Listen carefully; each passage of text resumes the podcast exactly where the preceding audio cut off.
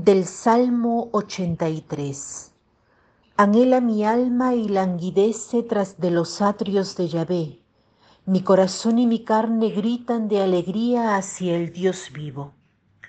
Hasta el pajarillo ha encontrado una casa y para sí la golondrina un nido donde poner a sus polluelos. Tus altares, oh Yahvé Sebaot, Rey mío y Dios mío Dichosos los que moran en tu casa, te alaban por siempre. Dichosos los hombres cuya fuerza está en ti y las subidas en su corazón.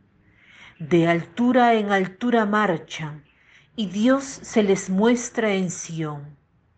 Vale más un día en tus atrios que mil en mis mansiones. Estar en el umbral de la casa de mi Dios que habitar en las tiendas de impiedad.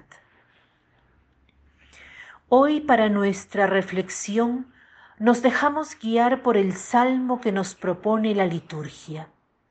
Hemos ya dicho otras veces cómo recitar los salmos, cómo rezar con ellos. Es hermoso pensar que Jesús mismo los usaba para su oración. Hoy utilizamos el Salmo 83, del cual hemos leído la parte que la liturgia propone para hoy. Los temas que abarca son muchos, escogemos dos. El primero se encuentra en el versículo inicial. Anhela el alma mía y languidece tras de los atrios de Yahvé. Esta es una declaración fuerte, clara, precisa, el deseo del corazón del hombre de estar en la casa del Señor. Esto lo entendemos bien si pensamos en ello. De allí venimos y allí regresaremos. De Dios venimos, a Él regresaremos.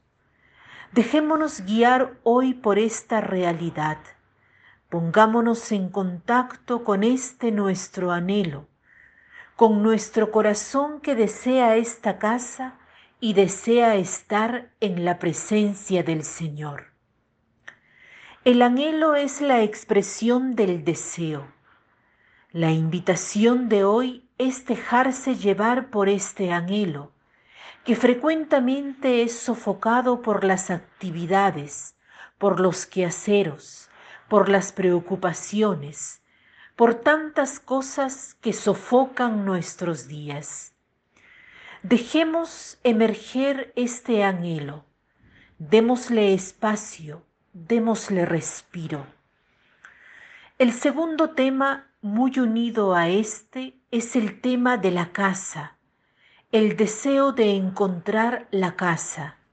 Dice el Salmo, hasta el pajarillo ha encontrado una casa. Dichoso el hombre que ha encontrado en ti su refugio. Es mejor estar en tu casa, incluso en el umbral de la casa de mi Dios. Es un tema recurrente en todos los versículos de este salmo. ¿Qué significa? La casa es el lugar de la familiaridad, de la intimidad, de la protección, del calor. ¿Y quién mejor que el Señor para ofrecernos todo esto? Sí, el Señor nos ofrece una casa, una morada para que nuestro corazón alcance la paz que tanto anhela. ¿Cómo sucede esto? El Señor nos ofrece una casa ante todo en su presencia sacramental. Está siempre disponible para nosotros. En su casa, donde Él habita, pensemos en la iglesia como el lugar donde Él está y nos espera. La podemos encontrar en todas partes, en cualquier iglesia, incluso en otros países, en lugares extraños, porque Él está, nos espera para ofrecernos su presencia y su paz. Nos puede ofrecer esa paz de la que habla el Salmo. Dichosos los que moran en tu casa. Su casa, por tanto, es el templo de su presencia sacramental. Pero su presencia la encontramos en todas partes. Diferenciamos esta presencia con la presencia en la Eucaristía, en los sacramentos, con aquella que tiene en medio de nosotros, al contemplarlo en la belleza de la naturaleza. Imaginemos un ocaso, un amanecer, el horizonte que va desde la playa, lo imponente de una montaña, lo cristalino de un lago, una flor tirada en el jardín. El elenco cada uno lo puede completar. Obviamente Dios está presente en la naturaleza y no menos en la belleza de la persona, en los rostros, en las miradas. La invitación hoy es entrar en su presencia, en su casa, sea la casa de su presencia sacramental o bien la presencia que reconocemos en los otros.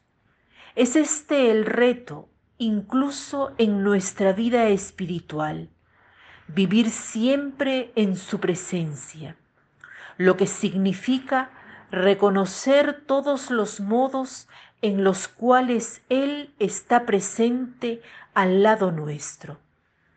Les auguro que podamos hacer nuestras las palabras del Salmo, que, que reconozcamos que es mejor un día en los atrios del Señor que mil en nuestras casas, que es mejor incluso estar en el umbral de la casa de Dios que habitar en la tienda de los malvados. Nos auguramos esto al inicio de esta jornada, a fin de que lo reconozcamos en medio de nosotros. Que tengan un lindo día.